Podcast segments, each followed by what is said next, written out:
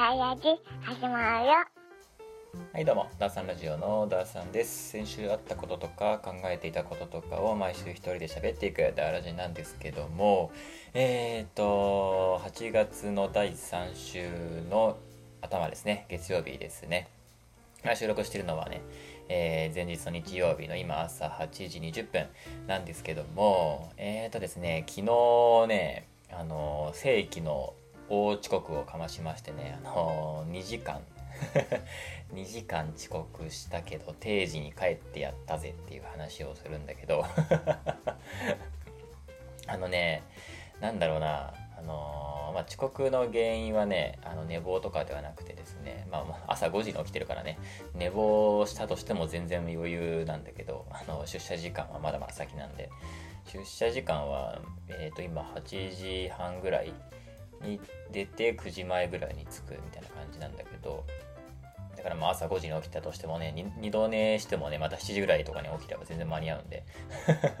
うん、そういうのはありえないんだけどあの原付がねあのうんともすんとも言わんくなってえーみたいな。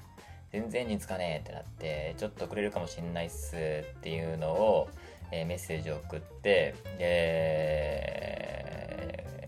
近くにあるバイク屋さんみたいな修理屋さんみたいなところにバイクを一生懸命押しながらね40分ぐらいかけて押してたどり着いてモーションの中もう汗だくになってさたどり着いたたどり着いてで営業中って書いてあるのにシャッター閉まっててなんだと思って中入ってったらえー、っともうあなんかなんつうの立ち入り禁止のなんかテープみたいなやつが貼ってあったのね。営業中って書いてあるのになんでこれなんだろうな、なんか、あのー、ご自由にご覧くださいみたいなね、車が展示されてあったり、バイクが展示されてあったりするから、ご自由にご覧ください、営業中ってなってるんだけど、なんか、えー、チェーンみたいなやつがね、立ち入れないようになってて、どっちと何これみたいな感じになって、そのチェーンをね、またいで、中入ってったら、窓ガラスに、あのー、8月12日土曜日からお盆休みってね、書いてあって、張り紙で。今日からお盆休みじゃんと思って、しかもそのお盆休みの張り紙が、あの、こっから先入らないでねの奥に貼ってあるってどういうことみたいなね。うん。まあ田舎のね あの小さいところなんだけど、おいってなって、今日もしかしたら出勤できないかもしれないっすみたいなあのメッセージをさらにあの送ることになったんだけど、もうななんだろうな、何度も何度もあのエンジンかけるのを一生懸命頑張ってたら、急にね、着いて、で、まあ、出勤できて、で、まあ、9時出勤のところ11時ちょい前ぐらいに到着したんだよね。うん。まあ、ご迷惑をおかけしたわけなんだけど、あのー、普通に定時に帰るっていうね。うん、別にそれは関係ないからね、遅刻したことと、遅刻した分今日残業してけっていうのおかしいから、別に定時に帰るんだけど、しかもその、なんだろう、自分に与えられた仕事みたいなの、そもそも仕事が与えられるっていうことがないんだけどね。うん、だから自分で自分の仕事を見つけて、それを頑張るっていう感じの会社だから、まあ変えていこうとは思ってるんだけど、そういうところだから、まあそれをやって、で、今日自分はこれをやりますってもう先に言っといて、で、それ以上のことをやったからもう帰るよっつって帰るんだけど、うん、なんかね、なんだろうな、その、自分の仕事終わったのに人の仕事を手伝うっていう状況が結構当たり前になってて、まあそれ自体は別にいいことなんだけど、自分の仕事終わらせられました。で、他、まだ仕事が終わらせられてない、えー、人がいるだったら、それ手伝ってあげてみんなで一緒に帰る。だったらいいんだけど、その、もう定時過ぎても、ずっとダラダラ仕事してる人っていうのが、あの全員じゃないんだけどね、一部いて、その人たちは別に定時に仕事を終わらせる気がないのね。うん、別にいくらでも残業するつもりでいる感じの人だからめちゃめちゃ仕事の効率も悪いしなんかあのー、これをなんか床にねいっぱいなんだろうそのファイルとか書類が散らばってる状態を見てこれ仕事終わったんですか？って聞いたらああこれ大丈夫です。終わりました。って言ったのね。えこの状態で帰れるわけないじゃん。うん、ファイルはね、あの、あるべき場所にしまわないといけないし、少なくとも。うん、終わってるようには見えないんだけど、本人は終わりましたって言ってるのね。そうか、と思って。で、で、結局、まだなんかダラダラ喋りながら仕事を始めてるのか始めてないのかふらふら歩いたりとかどどっかちょっとキッチンの方行ってみたりとかしながらしててで、あ、本当に定時で終わらせる気ないんだろうなって言って普通にね定時過ぎてもなんかまだなんか座ったり立ったり歩いたりしてる感じなのね。これ謎の謎の挙動をしてて。でで、まあ、本人は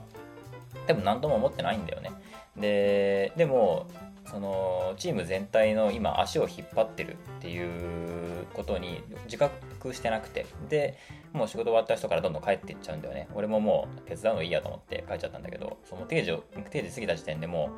う手伝う義理ないから、うん、帰るんだけど。でその人たちはあのまあ多分相変わらず1時間1時間半か分かんないけど残って仕事やってたんだろうね。うん。本当に15分とか30分で終わる仕事をねあの90分とか2時間かけてやる人たちが一部いるのいるまあそれ別にいいんだけど、うん、勝手にすりゃいいんだけどでもチーム全体の足を引っ張ってたりとか士気をすごい下げてるっていうことに自覚がないっていうのは結構痛くてこれをなんだろうな組織のリーダーが環境を変えなきゃいけないっていう立場からすると結構難しいんだよねで本人は自覚ないんだもん 足引っ張るってる自覚ないのに足を引っ張ってるんですよっていうのを伝えてあげなきゃいけない。うんまあ、伝える必要ないんだけどね。うん、それが自分で気づけるように仕向けたりとか、それ気づいてなくても、その、まあ、気づかせるのが一番早いのかな。その、なんとかしないといけないなっていうのを、うん、全く悪気なくやってるからね。うん。つってもまあ俺もね、遅刻してね、めっちゃ迷惑かけてんだけど、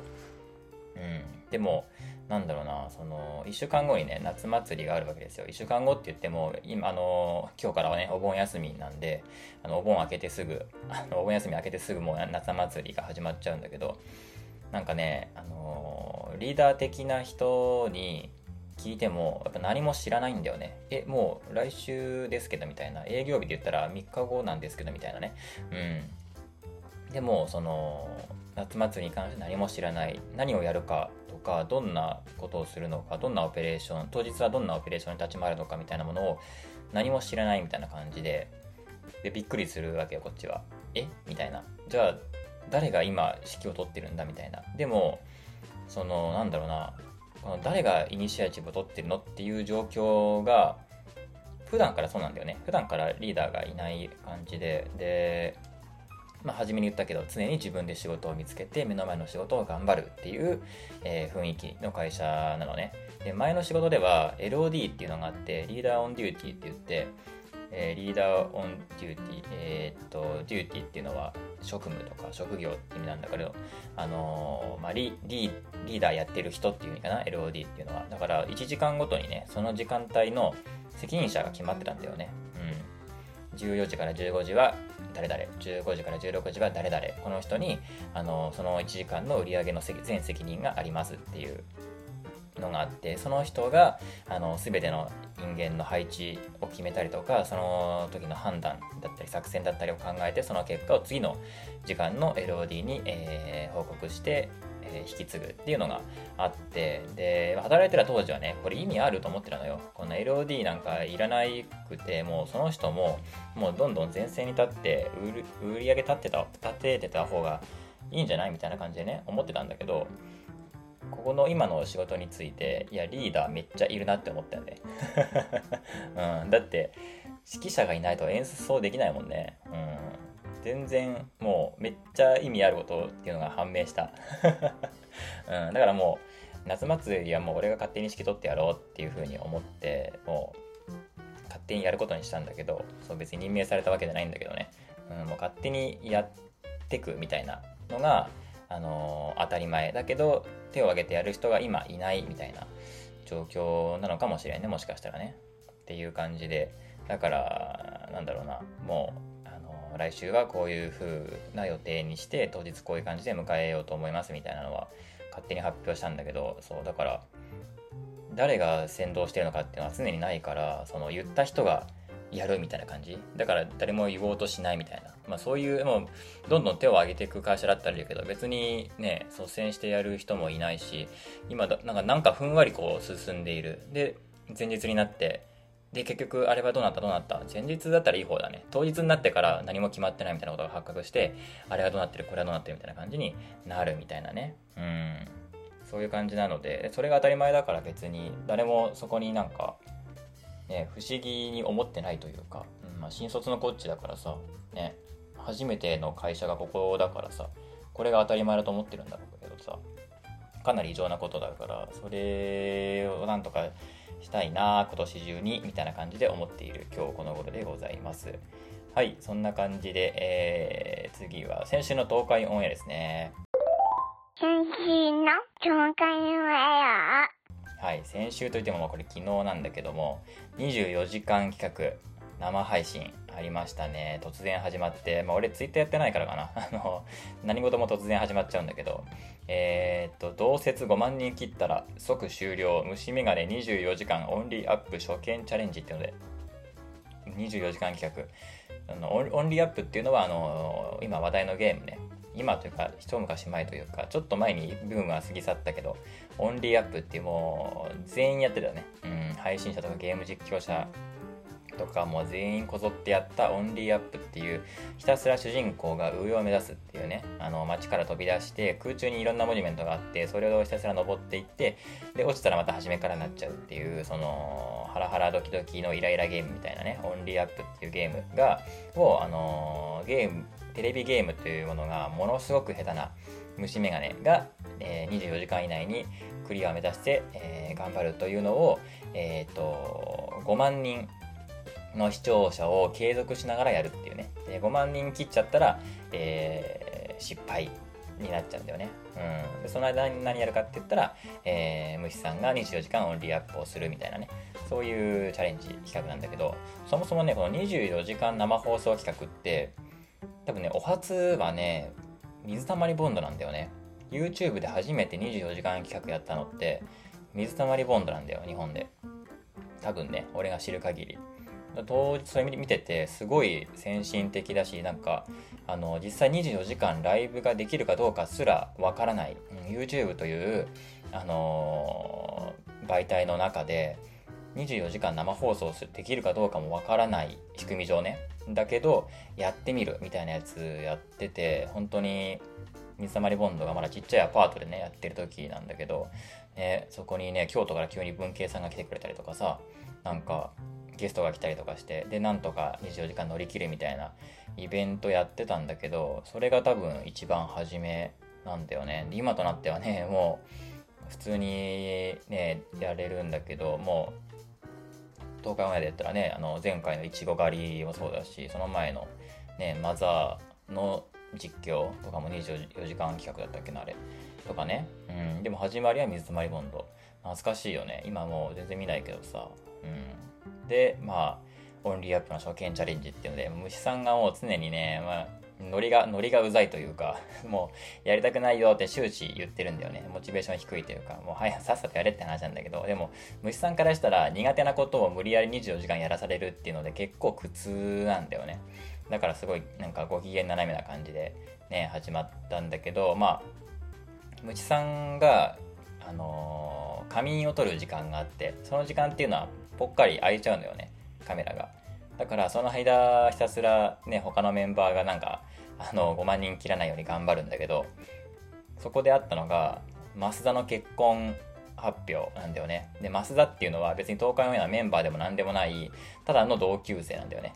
で、ただの同級生の結婚発表があって、それが、えー、ツイッターのトレンドになって、あの、ネットニュースになるっていうね、謎の、ただの一般人、ただの会社員、一般人が 結婚しますっていうのを、えー、東海オンエアの生放送で発表したら、それがツイッターのトレンドになっちゃうっていう謎の事件が起こりましたね。面白かったな、あれ。うん、本当にただの同級生。何みたいなね。増田結婚みたいなね。増田って誰みたいな。本当に東海オンエアファンしかわからない、ね、増田っていうね、昔、まあ昔から東海オンエアの動画に出てるんだけど、東海オンエアの同級生が結婚を発表するっていうね。もう周りが本当に結婚しまくってるよね。哲也も結婚して、哲也結婚したのが、えー、親伊豆の日だから、昨日か。8月12日、あ、昨日じゃん。昨日で結婚1周年か。哲也。おめでとうございますだね、これは。ね、虫さんも結婚してね。で、夢丸も結婚出産で、ね、芝居は一番早かったけど。で、あと、結婚してないのがとしみつとえー、っと誰だっけ？うーんりょうくんかうん。でとしみつはまあね YouTuber の彼女がずっといて全然結婚しんなって感じで増田も結婚して豚さんはなんか失恋したのかな？ずっと7年ぐらい付き合ってたね。めちゃめちゃ生かしてる彼女と別れちゃったばっかだったけど。うん。まあ周りは本当に結婚ムーブが多い感じだよね。すごいよね。でそんな感じの、えー、東館オンエアの、えー24時間企画。全3部作かな。あって合計で24時間、えー継続でライブやって。で結局5万人切らなかったんだよね。途中でなんか YouTube の不具合があってあのー切断されるみたいなのがあって5万人切りそうになっちゃったんだけど外的外的要因でね。でもそれも乗り越えて基本的には10万人弱ぐらいずっといてうんかなりすごかったよね、うん、なんだかんだ見ちゃったしね俺もね。24時間とは言わないまでも結構の間見てたと思う。そのうちまあ切り抜きとかそのうち出てくるんだろうけどね。うん。で虫さんもねあのーまあ、クリアは絶対無理だけどここまでは行ってほしいっていうその半分の地点。うん。クリアから半分の地点まで無事行ったんだよね。それも素晴らしかったよねうんあとえっ、と、芝生がめちゃくちゃゲームうまいんだよね。オンリーアップめちゃくちゃうまいっていうので、ゴール目前、うん、9割ぐらいいって、ゴール目前で初見殺しで一番下まで落とされちゃうところがあるんだけど、そこで一番下まで落とされちゃって、芝生は、えークリアならずだったんだけど、そこまで行ったっていうのはすごいよね。しかも、どんぐらいだ、まああのすでにけあのゲーム経験済みのクリア済みのね哲也からの指示を受けながらでありだけど2時間ぐらいか。2時間か2時間半ぐらいで行っちゃったんだよね。虫眼鏡が24時間かけて行こうとしてるところに2時間ぐらいで行けちゃってね。うん芝居うまかったんだよな。上手だった。っていう感じの、えー先週の東海オンエアでございました。そして続いては先週のニュースですね。先週のニュース。えー先週こんなことがあったなっていうのを客観的に振り返る先週のニュースのコーナーなんですけども、えー先週特になんか大きい事件とかなかった気がするな。えー1つ目、ウェブ会議 Zoom、えー従業員にオフィス勤務を指示ということで、えーまあ、Zoom といえばね、2020年、えーコロナが発生してから株価急上昇のね、イケイケになった企業ですけども、えっとまあ、在宅ワークから、えーとオフィス勤務を指示しだしたんだよね。うん、まあ今どの企業もそうだよね。えーまあ内容としては最低週2日の出勤、うん、ぐらいは来てねみたいなことのメッセージをしたよっていうニュースだったんだよね。まあなんだかんだでねそのあの振り切っちゃうっていうのは良くなくてハイブリッドが一番バランス取れててね最も効果的なんですよね。車もそうだし何事もそうなんだけどデジタルとアナログとかさガソリンと電気とかさなんかハイブリッドが結局いいんですよ。うん。でもなんかオール電化とかにしちゃうと結局ね停電の時どうすんのとかねなっちゃうから電気とガスバランスよくあった方がいい何事もハイブリッドがいいっていうのだよねこれもねきっと。うん。だからオンラインとオフラインこれもバランスよくやっていきましょうねってやつであのオンラインにオンラインにとあにオンラインに適してる場合パターンの時はオンラインではいいしその出社したことの時の方が出社した場合の方が効果的だったら出社するべきだしっていうめちゃくちゃ当たり前のことなんだよね。それをなんかまコロナをきっかけにいろいろ気づかされたっていう世界なんだよね。それを象徴するようなニュースでしたね。うん。2020年にね在宅が余儀なくされて、えー株価が急上昇しましてでねまあ、今年急落したのかな、うん、500ドルぐらいまであったのがね60何ドルとかになったのかな。うん。今なんかコロナ禍だコロナ禍だった頃を考えるとね結構なんかもう懐かしいよね。なんなら戻りたいって思えるぐらいのねあの家に過ごし家で過ごしてればいいみたいなやつとか何かあったらココロナのせいにできたみたいな。あの時はちょっと懐かしくてさねゴブリンモードっつったっけな海外ではね。そのコロナの時に戻りたいっていう人が急増してるっていうののあの流行り言葉でねゴブリンモードっていうのがあるんだけど。大学大学行きたくないよとかね会社行きたくないよ在宅でいいよみたいな。それゴゴブリンモードって言うんだけど。その感じは確かにわかるよね。うん。でまあ株が急落して1300人を解雇して。でまあここ数ヶ月でねあのオフィス回帰っていうのを呼びかけていますよっていうのがねありますね。で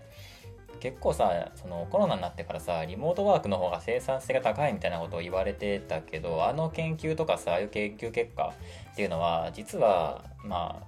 あなんかそういった研究のみがメディアに取り上げられていたあるいは僕らが注目していただけであってその在宅になるとこういう悪いことあるよねみたいなニュースっていうのはあんまりその支持されなかったんだよね。うん、だからなんだろう僕らのそのただのバイアスだったんだよねあれってね。うん。逆に今では逆の逆の研究結果っていうのが多く見られる。うん。あの在宅ワークだとこうだよねみたいな。こういうパフォーマンスが落ちるよねとか結局残業家で仕事してると残業いっぱいしちゃうよねとかね。そういうなんかなんだろうな。あのネガティブな部分とか研究結果とかこれだけ効率何パーセント効率が落ちましたみたいな。そういう方が多く見られるよね。うん。だとやっぱり、えフィードバックしにくいしねオンラインだとね会議とかやっててもさあのー、なんかなんだろうな、フェイスタイム使ってさ、ラジオ収録してるけど、特化引っかラジオもそうだし、よいこわりこラジオでも、フェイスタイムでね、テレビ電話で会話しながらやってるけど、やっぱ、その、なんだろうな、ボケとかツッコミとかさ、合いの手合いの手とかさ、そのやっぱ時間差があったり、あと、ね、生身じゃないから通信環境にもよるし、ね、画面見ながらだからさその間をうまく使ったねあれあのやり取りができないからさ現場でもやっぱ仕事でもさフィードバックをしにくいしされにくいところがあるんだよね。スルーされちゃったりとか、うん、パッとこう突っ込んでもらえたらいいんだけどそれができない環境みたいなところはあるんだよね。ただうまく伝わらなくてなんかあれなんかすごい嫌な言い方されちゃったなって勝手に捉えられちゃったりとかね、うん、あの対面だったらそこまで悪いようなニュアンスで伝わってないはずなのにその表情とか身振り手振りとかなんとなくのニュアンスが伝わらなくてなんか悪く捉えられちゃったりとかねズームの中だと。そういうこととかがあるので、あのー、なんだろうな、組織としてうまく機能しなかったりとか、ちょっと、ちょっとしたねじれとかこじれみたいなものが大きな問題とか、チーム、チームのなんか、チームワークとかに大きく影響したりとかするから、やっぱりね、対面であった方が、その情報のやり取りとかの密度とか解像度って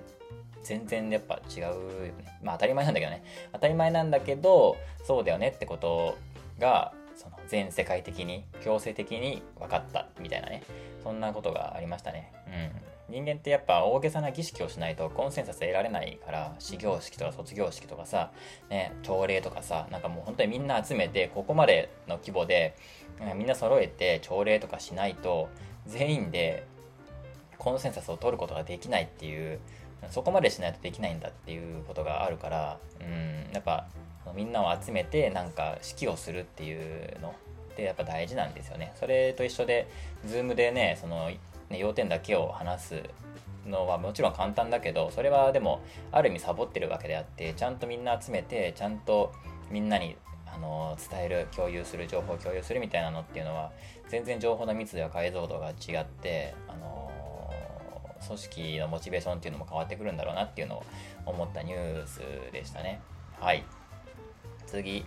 えっ、ー、と、龍馬じゃないや。ローマ教皇移民問題の解決訴え、地中海で移民船事故相次ぎということで、地中海で今、船のさ、海難事故がもう相次ぎまくってるね、今ね。えっ、ー、と、密航の増加と事故の頻発ということで、えー、北アフリカからヨーロッパを目指す移民船の、えー、事故が多発。あ北アフリカっていうと、アフリカの北の方だね。えっと、アルジェリアとかリビアとかエジプト、エジプトじゃないね。エジプトじゃなくて、どうだっけな、これ。えー、っと、ちょっと記事読んでみると、ローマカトリック教会のフランシスコ教皇、北アフリカは最大の墓地、えー、墓地じゃない、墓場、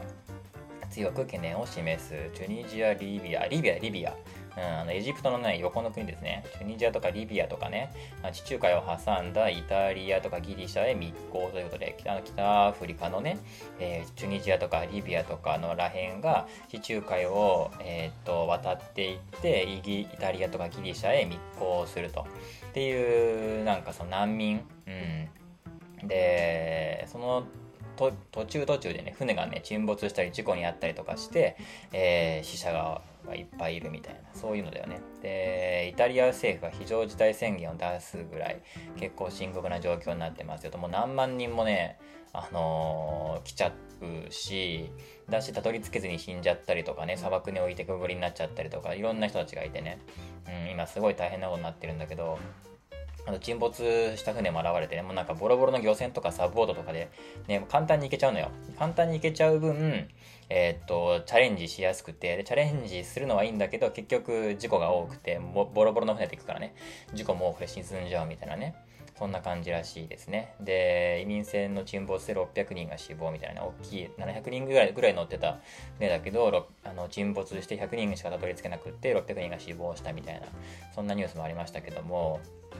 なんでみんなね、あのー、アフリカからそのイタリアにこう、ね、船、地中海をまたいでさ、ね、逃げてくるのかっていうと、やっぱり先週のニュースでも挙げましたけども、この辺のね、情勢不安ですよ。内戦もあるしさ、あの、イスラム過激派組織の影響もあるしさ、あと、ウクライナ侵攻でね、今穀物が取れないってことで、あと、取れないっていうか、穀物が高騰しちゃって、で、僕らもさ、実際さ、穀物高騰してパスタとかさ、パンとか高かったり手に入りづらく若干なってはいるけど、大して気にしないレベルじゃん。うん、全く俺も全く気にしてないんだけど、そのぐらいのレベルだけど、でも、貧しい国にとってはこれがもう大打撃なわけで、それがも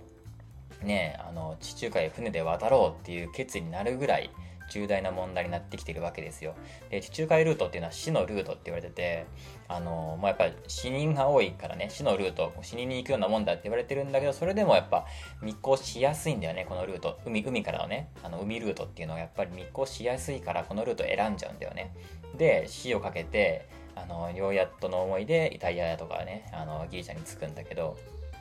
で、結局、その、受け入れ側としてもさ、イタリア側の費用の負担がもう甚大なんだよね。もう、去年の、あの、今のペースでいくと、去年の4倍ぐらいの数の難民が、あの、移民してきてると。で、EU の全体のね、ルールで、最初に訪れた国で手続きをしましょうっていうルールが決められてて、だから、この北アフリカの連中が、連中がっていうか、北アフリカの人たちが、最終的にどこを目指していようが、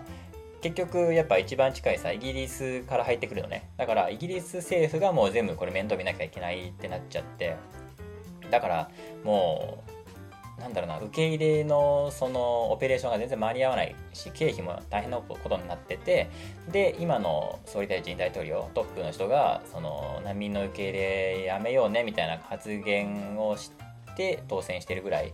結構な問題になってるんだよね。だから日本がさあの難民の受け入れ全然しないのってその日本が意地悪だからとかではなくてさそれは受け受け入れるべきだけどね人道的には。でも受け入れられないっていうのはオペレーションが全然整ってないからなんだよね。うん。これ整えないとさもう優しさだけでさもういいよいいよもうみんな困ってるんだから日本来ちゃいなよって言ってやっても受け入れたところで彼らは別に仕事もないし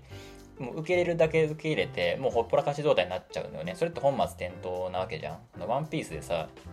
チョッパーがさ、あのー、なんだっけ、ドクター・クレハじゃねえや。えっ、ー、となんだっけ、ドルトンさんじゃねえや。なんだっけ、あれ、名前忘れちゃった。あのー、え、あの、ヤブ医者、なんだっけ、救おうとしてさ、それで、あの毒キノコを食べさせちゃってそれでね間違えてでドクター・クレハにえ優しいだけじゃ医者になれないと、ね、医者になりたかったらそれなりの技術と知識を身につけなっていうふうに怒られるんだけどそれでさあの、それと一緒なんだよね、うん、優しいだけじゃ人は救えないのよ。うん、優しさ全開でさ、どんどん難民受け入れますよ、うちでよかったら来てくださいって言ったはいいものの、それを裁けるような人材もいないし、それだけのなんか、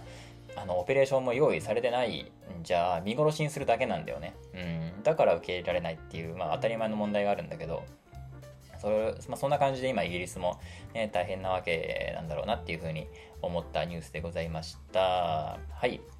まあこんな感じかな、ニュースは。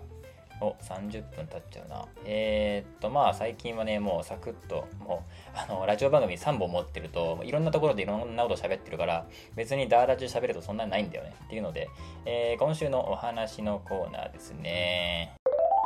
今週の話。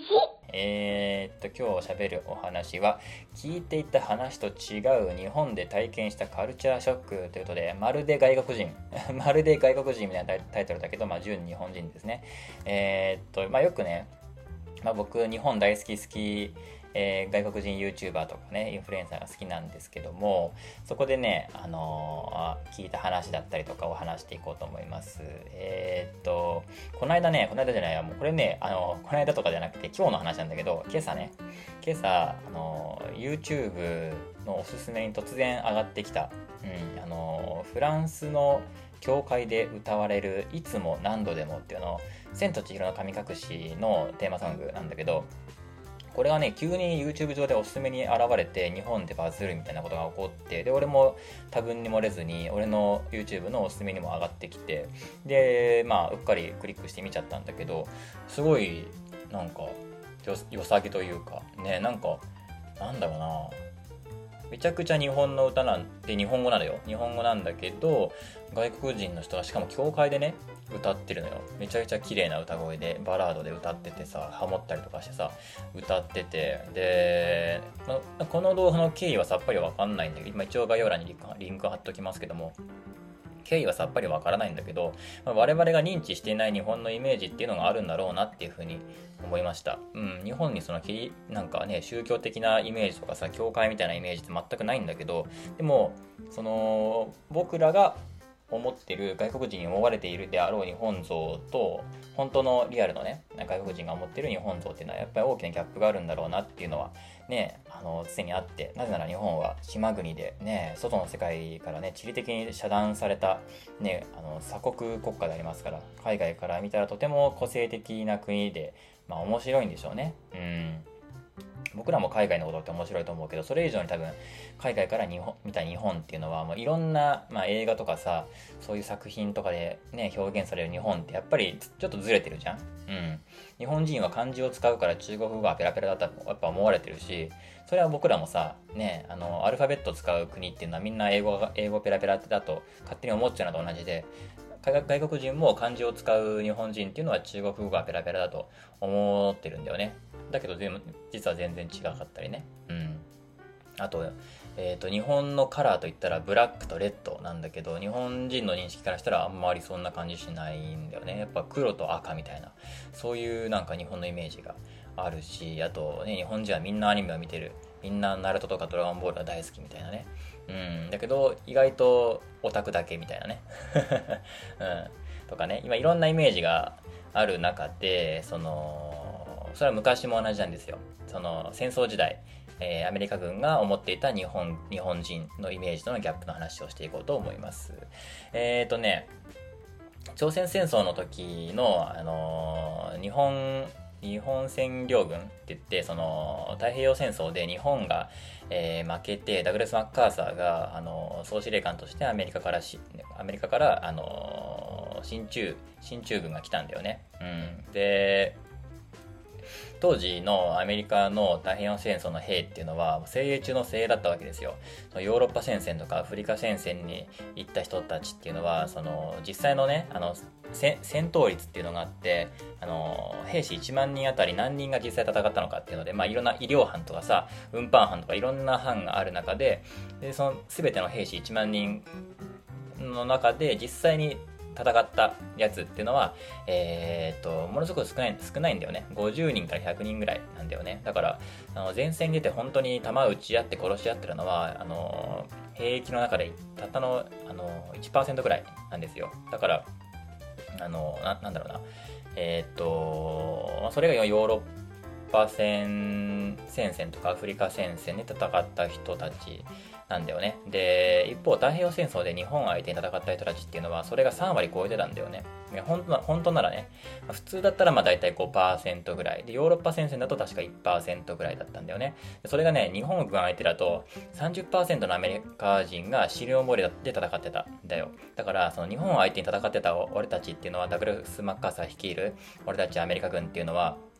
もうアメリカ兵の中でも精鋭精鋭中の精鋭なんだっていう自信があったんだよね。で、そんな、マッカーサー率いる、えー、進駐軍たちが、まあ、日本にね、あのー、占領軍として、えー、住むわけですよ。で、なんか有事があった時は日本から出兵するんだけど、で、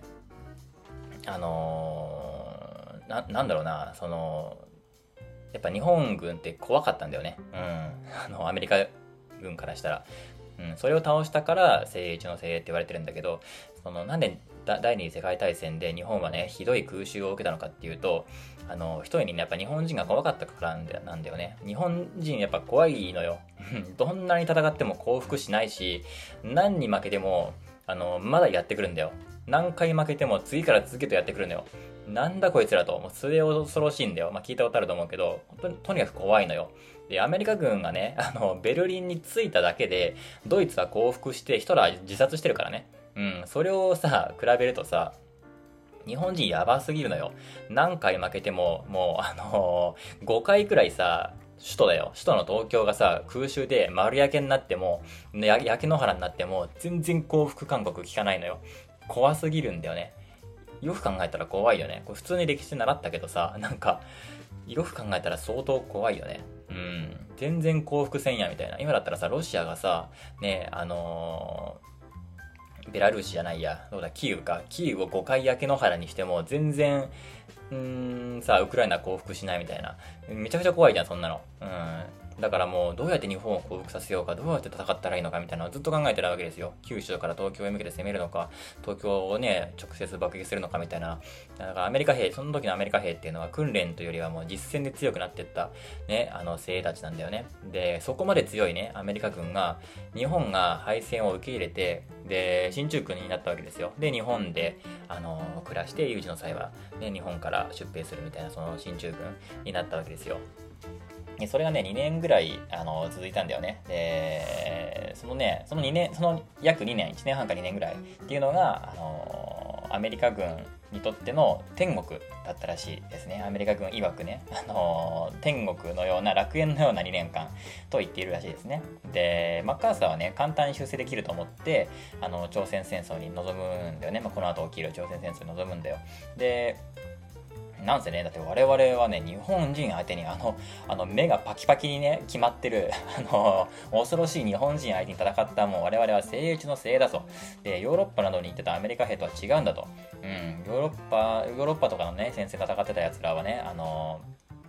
あの1%の、あのー、なんていうの？その、戦闘率だったけど、我々日本兵と戦った奴らはもう30%の戦闘率なんだぞと。あいつらすげえんだと。で、日本の兵隊はね、もう全員目がパキってて、ものすごい肉体訓練やってた奴らだから、そいつらを負けさせた我々っていうのはもう世界最強の軍隊なんだっていうのをマッカーサーは思ってるわけですよ。だからこの後ね、朝鮮戦争行くんだけども余裕っしょみたいな感じだったんだよね。で、俺はもう余裕で出世コースだわみたいな感じだったんだけど、ところがこの2年間、うん、駐屯していたこの 2, 2年間のね、駐留生活で、アメリカ人はね、日本は本当に天国だって言ってるんだよ。何があったのかっていうと、とにかく日本人は親切で、素直で、全然思ってたのと違うと。で、日本に足を踏み入れたが最後、えー、天皇陛下万歳って言って、もう竹槍持って突っ込んでくると思ってたのに、もう敗戦を受け入れた瞬間にみんなニコニコして、ギブミーチョコレートチョコレートチョコレートって言ってくれて可愛いし、あの、何を言っても逆らわないし、おまけに日本人の女の子にモテモテと。で、あれ俺たちのこと怖がってたんじゃないのこいつらと。で、素敵素敵、好き好き、かっこいいかっこいいってもうアメリカ人がもうモテモテなわけですよ。で、もう家の中にね、家政婦3人ぐらいいて、でその中の一番可愛い子をね、あの自分の嫁にして、もうウハウハな状態。で、アメリカ人のね、女の子ってやっぱ主張が強いからさ、アメリカ人の女の子っていうかもう海外の人っていうのは基本的には主張をするじゃん。うん。怒った時は怒ってる顔をするし、不機嫌な時は不機嫌な態度をするじゃん。日本人ってそれをね、あんまり表沙汰に出すのはちょっとね、あのー、寒いというかさ、なんか、ね、かっこ悪い感じがあってやらないけど、とにかく主張が強いアメリカ人の女の子と違って、日本人の女の子は何一つ言い返さないと。なんてす、なんて素晴らしいんだと。だからもう男のね、当時の男の理想が、理想の生活がここにあるって言って、ここは楽園だって言って、そんな生活を2年間送ってたわけですよ。で、いざ、えー、太平洋戦争が終幕して2年後、えー、いざ朝鮮戦争が起きたって時に、日本に駐留している最強のね、最強のアメリカ兵が、もうダクルツ・マッカーサーがね、よし、じゃあ俺たちの最強のね、精鋭たちが勢ぞろいした日本、アメリカ兵が行けっつってマッカーサーが言うわけですよさらにそそれで日本から出てきたアメリカ兵っていうのはもう腹の出たねあの中年太りしたおっさんたちがわーって出てきてでもものすごい貧相な武器しか持ってないあの北朝鮮軍に2ヶ月間押されまくるっていうねボロボロにされるっていうね。たった2年間で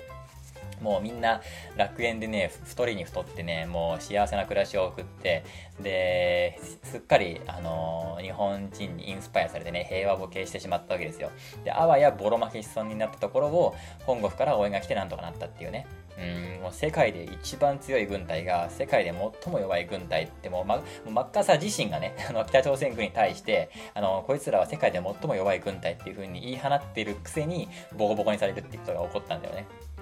やっぱね、外から見てるとね、やっぱ日本ってね、不思議な国なんだよね、これね。うん、確かにね、日本は楽園だって言ってる外国人はね、まあ、よく見るんですよ。まあ、黒人の人とかもね、ここには民主民主民主主義じゃないや、えっ、ー、と、人種差別がないっていうね、世界、そんな世界線、こんなね、民主主、えっ、ー、と、人種差別がない世界に世界転生したみたいだっていうふうにね、言ってる黒人の人たちも多くね、YouTube で見かけるし、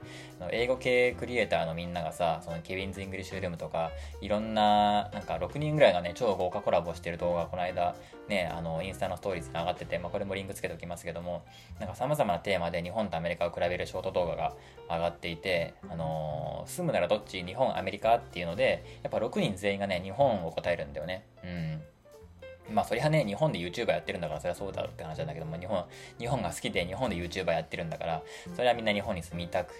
住みたいって答えるのはね、まあ普通に考えて当たり前なんだけど、うん、日本に来てこんな国住めるかっていう人ももちろんね、大勢いるんだけど、やっぱり、あのー、日本に来て驚くその治安の良さだったりとか、サービスの良さだったりとか、安全みたいなところとか、あと飯がとにかくうまいとかね、逆に日本からアメリカにね、あのー、行く人とかはやっぱりその